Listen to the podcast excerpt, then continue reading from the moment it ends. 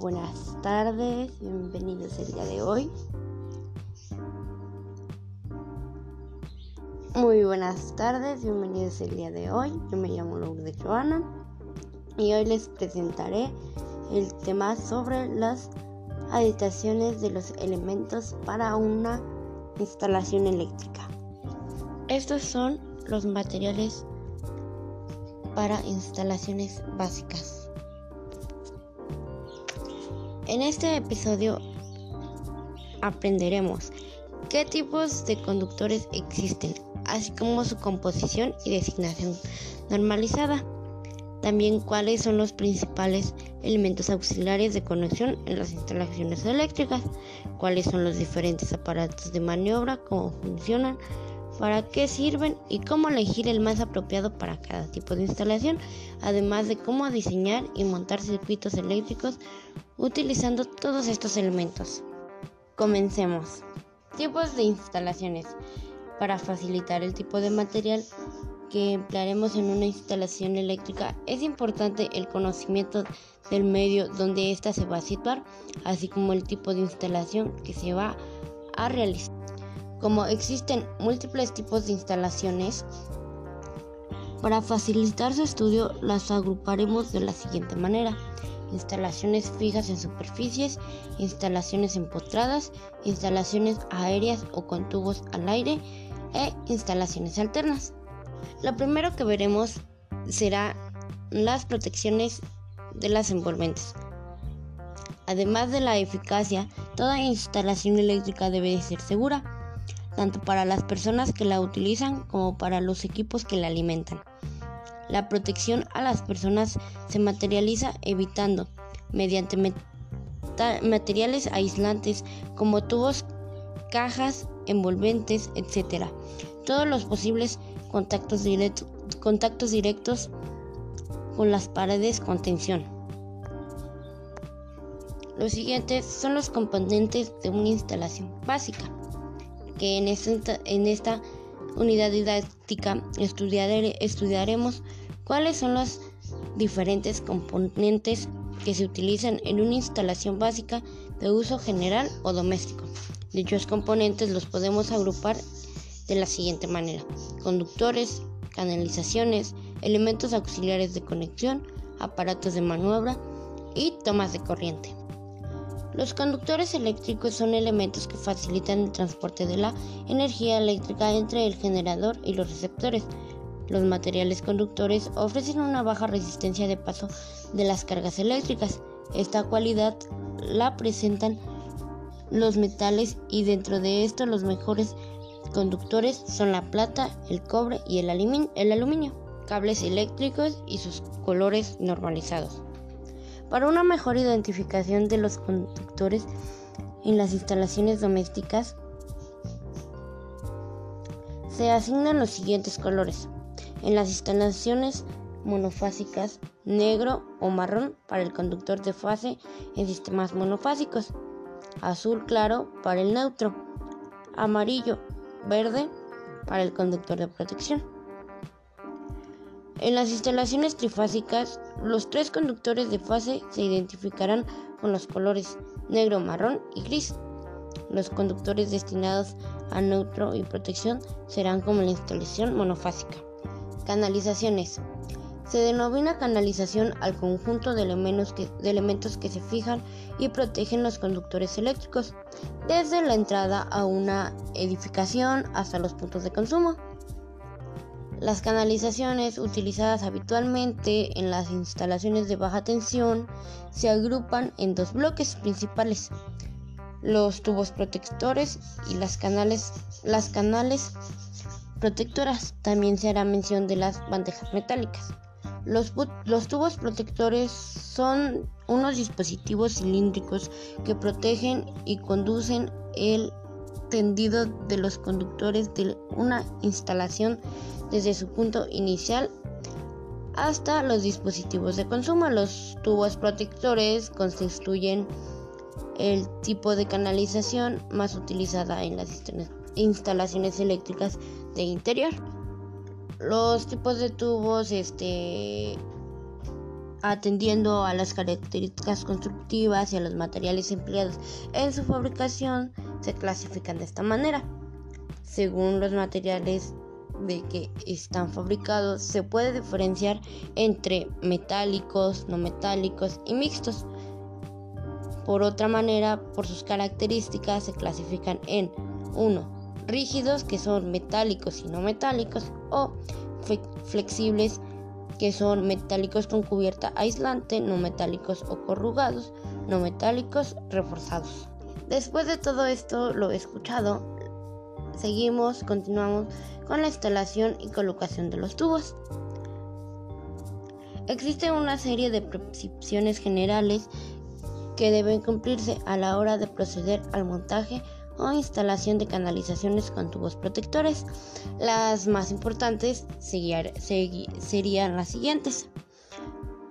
El trazado de las canalizaciones se hará siguiendo líneas verticales y horizontales o paralelas a las, a las aristas de la pared que limitan el local donde se efectúa la instalación. La curva las curvas practicadas en los tubos serán continuas y no originarán reducciones de sección.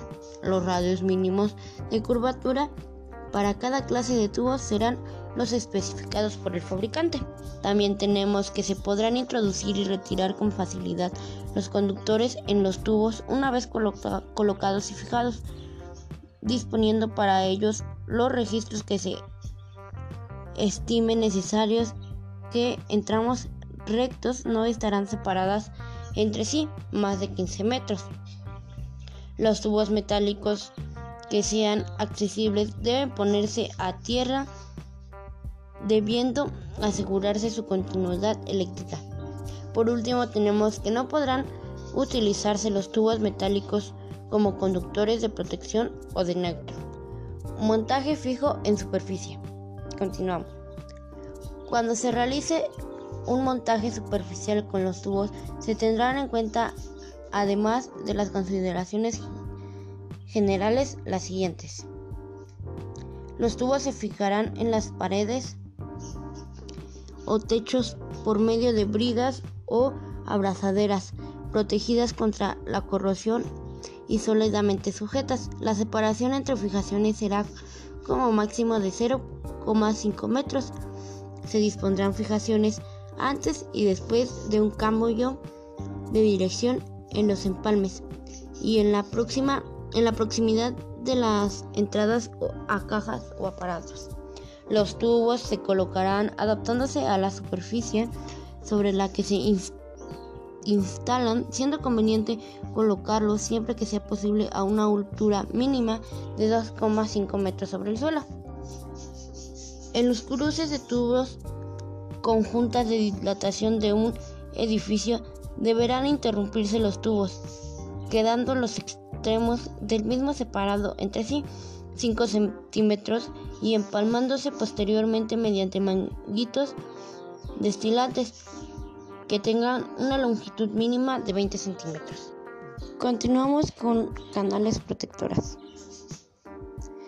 Se define a la canal protectora o canaleta como el material de instalación formado por un perfil rectangular de paredes perforadas o lisas, destinado a alojar conductores o cables eléctricos, cerrado por una tapa desmontable. Se utilizan para las instalaciones de superficie ancladas sobre paredes, techos, columnas, suelos, calzadas, etc y para el cableado de cuadros eléctricos. Elementos auxiliares para el conexionado. Llamados elementos auxiliares, auxiliares para el conexionado o todos los dispositivos destinados a facilitar la unión entre los conductores y receptores. Estos elementos están diseñados para proteger los elementos conductores depositando en su interior a las personas de contactos directos con las partes con tensión. Los principales elementos auxiliares son las cajas de conexiones, las cajas de mecanismo de protección y las regletas de conexión. Las cajas de conexión se utilizan para alojar el conexionado de los conductores que forman el circuito eléctrico. Se fabrican de varias medidas según el número de conexiones que debe acoger y pueden ser de forma redonda, cuadrada o rectangular. Todas ellas disponen de huellas en sus paredes para romper y permitir el paso de los tubos y cables en su interior. Las cajas de mecanismos están destinadas a recoger en su interior los dispositivos de mando y control de una instalación eléctrica, por ejemplo, interruptores, conmutadores, pulsadores, tomas de corriente, etc. Estos mismos se construyen con materiales plásticos tipo PVC de forma cuadrada o redonda para empotrar y rectangulares estancas para instalación superficial. Las cajas de protección están destinadas a recoger en su interior los dispositivos de protección de una instalación. El portalámparas, o más conocido como socket, es un dispositivo electromagnético que permite la fijación y la conexión a la red de una lámpara. Generalmente un portalámparas está formado por un casquillo metálico roscado para la sujetación de lámparas y su conexión al dentro de la instalación, una base de material aislante resistente al calor y fabricado con materiales cerámicos o similares para la sujeción del casquillo. En el centro de esta pieza se monta un segundo borne para la conexión de la lámpara con la fase de la red, envolvente de protección contra contactos con las paredes de tensión. Existen diferentes tipos de portalámparas fabricados de un material varios y de diferentes tamaños. Los aparatos de maniobra son todos aquellos mecanismos destinados a interrumpir o facilitar el paso de la corriente entre el generador y el receptor a voluntad del usuario, de una instalación. Los dispositivos de uso corriente en las instalaciones de edificios destinados principalmente a viviendas son los interruptores, conmutadores, conmutadores de cruzamiento, pulsadores, teleruptores y los interruptores automáticos de escalera. Recibe el nombre de interruptor el dispositivo electromecánico destinado a cerrar o abrir un circuito eléctrico. Tomas de corriente y clavijas. Las tomas de corriente, también llamadas base de enchufe, son dispositivos que tienen como misión poner en comunicación a la red eléctrica con los receptores mediante clavijas de conexión. Las tomas de corriente están formadas básicamente por varias piezas metálicas para el conexionado de los conductores de la instalación fijados a un soporte de material aislante. Y las clavijas son elementos auxiliares que permiten la conexión de un receptor móvil a una toma de corriente. Bueno, esto sería todo por el momento. Agradezco que se hayan tomado el tiempo de poder escucharnos y estar con nosotros. Y esperemos que en otra siguiente ocasión podamos estar aquí de nuevo y ustedes nos puedan escuchar. Muchas gracias y yo me retiro.